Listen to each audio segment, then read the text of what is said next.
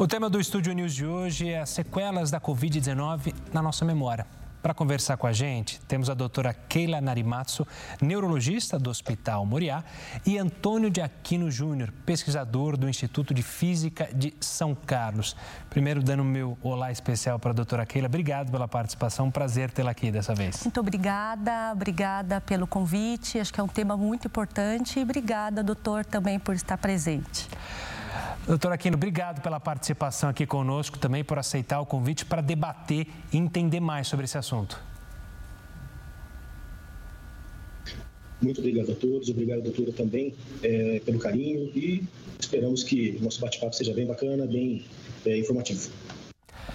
Para começar, doutora Keila, a gente já passou o auge, digamos assim, da pandemia. Claro que a gente ainda tem muito a entender da Covid-19, mas a gente já consegue fazer, vocês médicos, entender a relação dela com o nosso cérebro? Sim, a, a pandemia ela foi muito devastadora do ponto de vista clínico e neurológico também. Então, tivemos doenças graves. De início, a gente não conhecia o vírus, ainda não sabíamos o que estava acontecendo.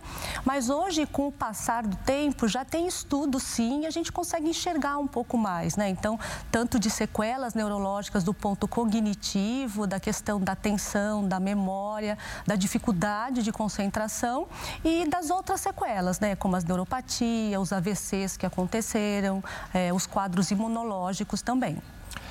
Doutor Antônio, a doutora Aquila citou justamente estudos. Eu queria falar justamente e entender um pouco do estudo que vocês fizeram aí em São Carlos, entendendo justamente as sequelas da Covid-19, em especial no nosso cérebro.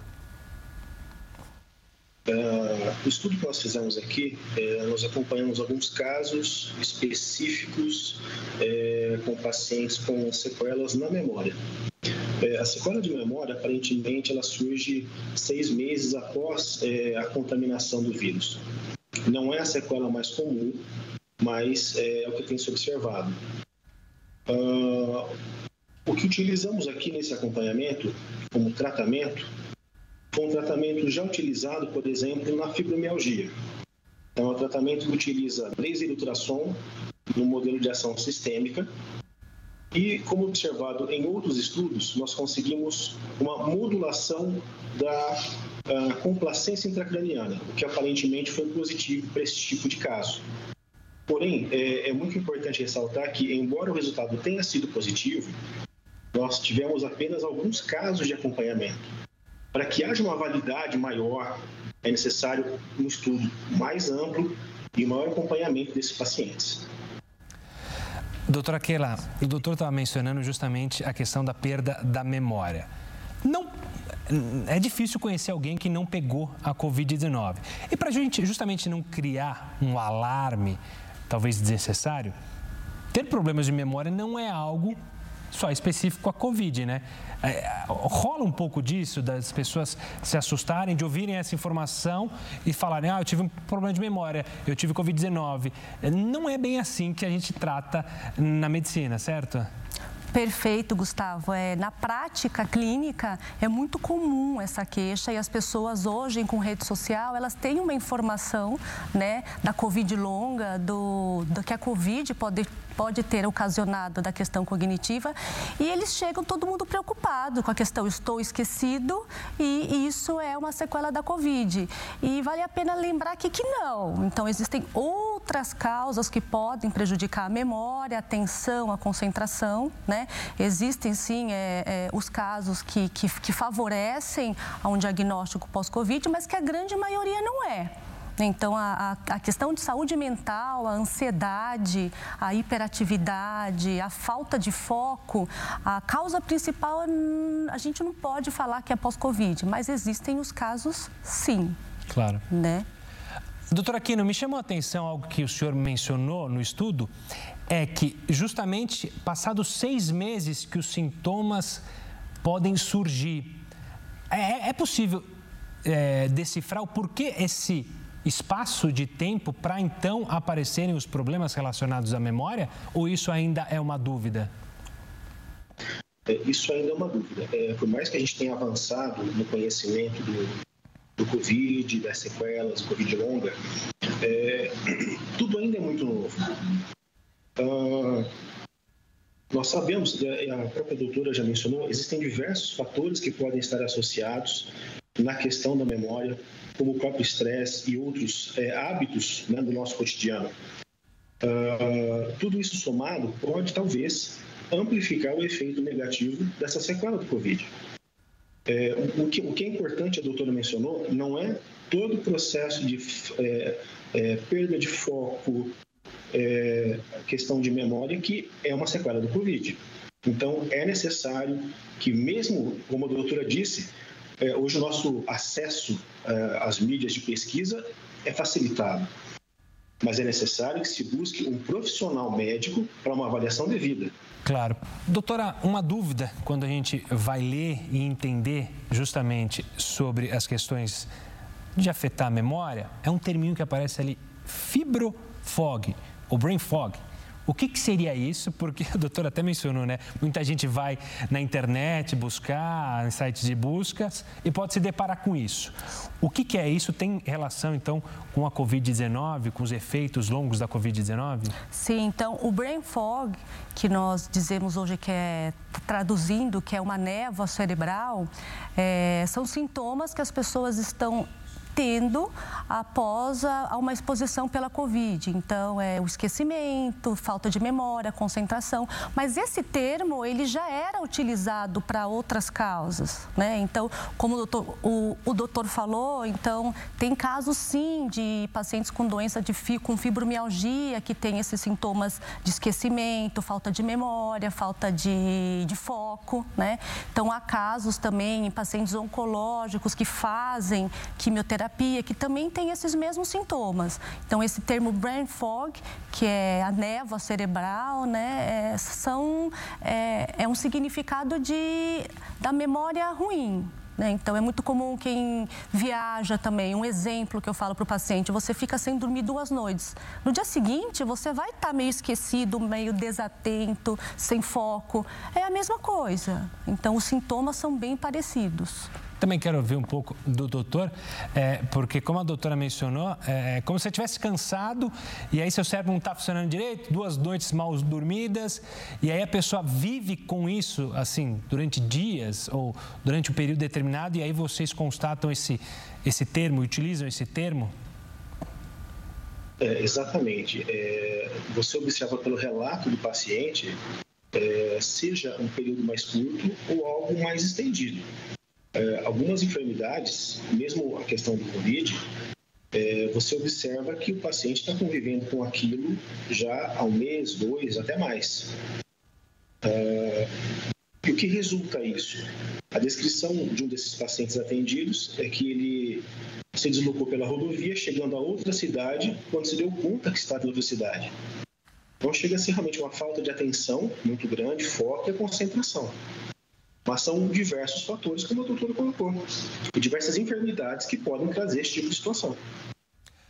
Doutora, é, no seu consultório, na sua vida clínica, é, a gente consegue fazer um paralelo se esses efeitos da Covid-19, obviamente depois que você analisa os pacientes, pode ter alguma relação com é, pacientes mais velhos, pacientes mais novos, homens, mulheres, ou também isso ainda está muito amplo, você já deve ter pego homens, mulheres. O que, que a gente pode analisar sobre o perfil de um paciente que pode ter a Covid longa? Sim, essa Covid longa, é, ela pode ser percebida em qualquer idade, mas a gente percebe que é um pouco mais em mulheres, né? Então, talvez ali na meia idade para cima, ela, ela é mais intensa, ela é mais, acho que como talvez pelo trabalho, pelas questões do dia a dia, pelas necessidades, as pessoas de meia idade, elas percebem uma maior dificuldade né? tanto para trabalho, para as rotinas que a pessoa conseguia fazer antes e agora tem uma dificuldade. Né? Então, não é só, realmente, doutor, não é só a, a atenção, né? É, foco, é tudo. É uma dor crônica, é uma fadiga, é uma indisposição. Então, a gente percebe que afeta qualquer idade, mas é perceptível que a mulher da meia-idade, ela aparece mais no consultório. Doutor, eu também queria ouvir nos estudos de vocês o que vocês perceberam, também um nível em mulheres, e também entender se demora seis meses para começar a surgir é, e o vírus teoricamente já não estaria mais no corpo. A gente consegue entender o que, que acontece nos nossos neurônios, no nosso cérebro, para ocasionar isso que vocês têm falado para a gente? Olha, curiosamente, é, vai de encontro à, à questão é, tanto do estresse como de um sono mal desenvolvido ao longo do tempo. É, o relato obtido foi que é, a qualidade do sono em questão foi muito prejudicada. Então, não haveria aquele sono é, regenerador. E é, o que nós sabemos é que a formação de memória ela acontece a partir da fase do sono REM, que é um sono é, mais profundo. Se o paciente ele não consegue desenvolver uma qualidade do sono é, eficiente, ele não vai chegar a ter um efeito positivo. Se, se, se essa questão for crônica, fatalmente vai desenvolver essas questões de concentração, foco e tudo mais. Vou pedir uma licença para o doutor e também para a doutora para chamar um rápido intervalo. O Estúdio vai fazer essa pausa. A gente vai voltar em instantes para falar muito mais sobre esse tema. Não sai daí.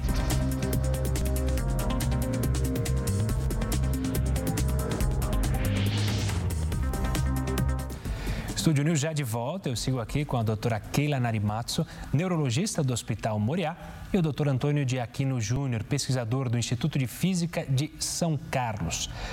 Doutora, a gente tem visto, a gente viu durante todo esse período pessoas que tiveram a Covid grave, pessoas que nem sentiram que tiveram Covid, pessoas que tiveram uma, duas, três vezes. Aí no seu consultório, você ainda tem recebido pessoas que reclamam da Covid-19 e elas tiveram uma Covid longa? Ou é algo também que pode ocasionar uma Covid relativamente tranquila, mas que gerou esse problema na mente? Ou de uma Covid é, que foi deixou a pessoa muito abalada e aí surge? Sim, é muito variado a queixa do paciente e o que aconteceu. Então, sim, há casos dos pacientes que tiveram uma Covid mais grave, que precisaram da internação hospitalar e com queixa, atualmente, de queixa de memória. E há também aquelas pessoas que tiveram uma Covid leve, um sintoma viral leve ou até assintomáticos e que procuram consultório com queixa de memória. Então, isso varia muito de se foi uma vez que ela teve a infecção, se foi duas. É, acho que o que é importante aqui é a gente tentar prevenir a, a, a, infecção pela Covid. Então, é claro, vacinação, higiene das mãos, o isolamento, o cuidado, que é a melhor forma da gente tentar prevenir, porque essa questão de memória, ela é muito, varia muito. Uhum. É muito variável. A gente fez essa pergunta, fez essa pergunta e também gerou uma, uma pergunta sua para o doutor, né, doutora? Que era justamente sobre esses pacientes, como chegam até o pesquisador, até lá o Instituto de Física de São Carlos. Então, estou repassando a pergunta da doutora para o doutor Aquino. Como é que vocês chegaram até esses pacientes? Eles são encaminhados até vocês? É, nós temos é, vários projetos de pesquisa em andamento, é, numa unidade de pesquisa que é localizada dentro da Santa Casa de São Carlos. Então, nós temos é, apoio de parceiros médicos, esses é, parceiros fazem encaminhamento desses pacientes né, é, quando devidamente avaliados. Uh, e a partir daí, fazemos esse acompanhamento. É sempre importante lembrar, e o doutor está coberto de razão, a melhor solução para todos é a prevenção em relação à contaminação do Covid.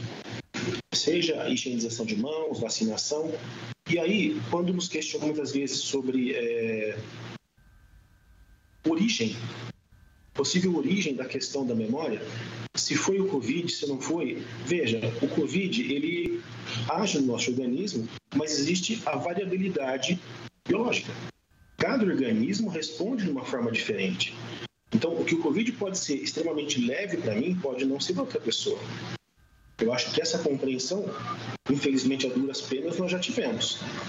Agora cabe é, a todos tentar achar uma grande solução para essas sequelas que estão cada vez mais presentes, como também a manutenção dessa proteção em relação à contaminação. Sim, a gente percebe isso, né, Gustavo, né, doutor? Então, é, tem pacientes que tiveram, que permanecem com esses sintomas um mês, dois meses após a infecção e tem o, a, aqueles que têm, assim, são meses, até anos já com a queixa cognitiva. Então, para nós neurologistas, é, às vezes é muito difícil a gente conseguir selecionar essa pessoa né, com queixa, que procura o consultório com falta de memória. Acho que é importante que as pessoas tenham a consciência que não, se algo não está legal, se a memória está ruim, se não é mais do jeito que era, é, ou se a, o, a pessoa que trabalha junto ou um familiar percebe que está com essa dificuldade, que esteja atento para ir procurar ajuda médica, né, porque não é uma coisa fácil, é, é muito misturado. As variáveis, como o doutor falou, são muitas. Né? Então, é, uma noite mal dormida, o estresse, a ansiedade, ela vai ter consequência de falta de memória no dia seguinte. Mas não é a questão da memória em si, da região do cérebro da memória. Né? Então, a desatenção, ela faz com que a gente não consiga mandar informação para a área da memória para depois a gente voltar. Então, e, isso que é importante. E, e, imagino que isso é bem perceptível, né? Porque a, a senhora e o doutor mencionaram que justamente é, são coisas que você estava habitualmente acostumado a fazer e aí você começa a perder. Não é só de um dia, né? Não, ah, tive uma noite mal dormida e aí estou esquecendo. Não, vai ser um processo de dias, meses que você vai se percebendo, e a quem está com você percebe, dessas dificuldades e por isso buscar a, a procura médica. Bom, alguém está em casa, se identificou com esse processo. O que fazer? Chegou-se a então a conclusão é, com a equipe médica que é um processo da Covid-19. Essas sequelas a gente pode recuperar, elas podem desaparecer, é possível treinar outras partes do cérebro para fazer. Como é que tem sido isso? Para o paciente, doutora? Sim, então de uma forma prática, é, ainda assim, atividade física, dormir bem, ter um controle emocional né? Então tá a ansiedade a, a, a, estar controlada que pode prejudicar a questão da memória e sempre que é, existe essa, essa percepção, procura um médico para fazer uma investigação. Então, é necessário sim que faça alguns exames, exames que descartem outras causas que podem dar esquecimento. Né? Então, é, na, na avaliação clínica, muitas vezes é necessário fazer alguns exames de sangue, alguns exames de imagem, né? imagem da cabeça, para ver como que está o status, se não, se não teve realmente nenhuma lesão. Né? Então, muitas vezes, déficits é, de hormônios, por exemplo, é, podem dar esquecimento, podem prejudicar a memória. Então, falta de algumas vitaminas, que é uma coisa simples, né? Ela também pode dar falta de memória. Então, não é só a Covid longa. Então, é necessário é, que você tenha percepção da falta de memória, procure uma ajuda médica, seja avaliado, que faça, sim, uma bateria de exames para a gente chegar a essa definição. Doutor, aí no estudo é, em São Carlos, é, existe maneiras, ou vocês trabalharam maneiras para tentar acabar com essas sequelas? Como é que vocês trabalharam isso aí? É, essa pergunta é bem interessante. Aqui o nosso principal foco é o desenvolvimento de novas tecnologias é, e metodologias de tratamento né, para diversos tipos de doença. Neste caso, o equipamento desenvolvido, ele já é um equipamento comercial, é, ele faz a emissão conjugada de laser terapêutico e ultrassom, algo que é comum em clínicas de fisioterapia, por exemplo. Ao longo do tempo, utilizamos essa metodologia para algumas doenças, como já citamos aqui anteriormente, mas é, o acompanhamento desses pacientes, que inicialmente o foco, além do acompanhamento da memória, eram dor, é, questões respiratórias que são pertinentes também à Covid longa, é, mostrou-se efetivo no tratamento, pelo menos para com relato dos familiares da memória desses pacientes. É, muitas vezes é necessário que o próprio, é, que um ente, né, querido da família ali, seja presente e faça esse relato para que nós possamos realmente avaliar essa possibilidade de melhora. Uh, o que nós observamos foi realmente que entre 40 e 50 sessões de tratamento foi possível constatar uma melhora. É, o que é importante a gente frisar nisso tudo? Sabemos que há um resultado efetivo do equipamento. Ponto. Porém, como foram poucos pacientes acompanhados, é um pouco complicado você afirmar que foi exatamente esse tratamento que foi o ponto é, de conversão né, para algo positivo para o paciente. Pode ter sido que ao longo do tempo houve é, um, processo regenerativo do efeito do negativo da Covid junto ao paciente. Então, são necessários mais estudos, uma população maior a ser estudada, para que possa ser afirmado, é, sem sombra de dúvida, que a terapia foi efetiva. Mas, aparentemente, foi positiva. É, é, o que a gente tem falado, né? É uma doença que ainda a gente precisa criar mais literatura né, médica para entender justamente os efeitos e os tratamentos. Mas eu fiquei curioso, doutor, como é que funciona? É, como é que funcionam essas sessões de terapias? E, obviamente, que é um estudo, que é, é um ambiente controlado, mas isso há um objetivo e ele é um objetivo para trazer para a população, obviamente com os estudos encaminhados, mas seria custoso? Ele é um tratamento caro, não só para lidar com a Covid-19, como a gente está mencionando, mas em outras doenças, como o senhor mencionou? Não, ele não é um tratamento caro.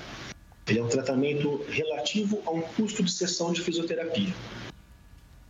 É, isso equivale, logicamente, à quantidade necessária de sessões é, acredito que o valor relativo tenha é, diferenças em relação às cidades e regiões do nosso país, mas não é um custo, um custo caro desse tratamento. Doutora, pegando é, algo que o doutor mencionou, ou seja, regenerativo, tem muita gente que fala é, ah, exercícios para o cérebro, isso podem ajudar. A senhora mencionou tinha ah, exercício, atividade física. É, exercícios para o cérebro, de fato, podem melhorar é, o nosso lado cognitivo ou essa coisa de fazer sudoku, é, charadas, não tem efeito no nosso cérebro? Ou isso é algo que é incentivado? Porque eu pego isso justamente dessa regeneração. É possível regenerar o cérebro exercitando ele? Sim, é, tanto é que uma das, da, das indicações é, realmente é a terapia cognitiva, né, o treino da memória.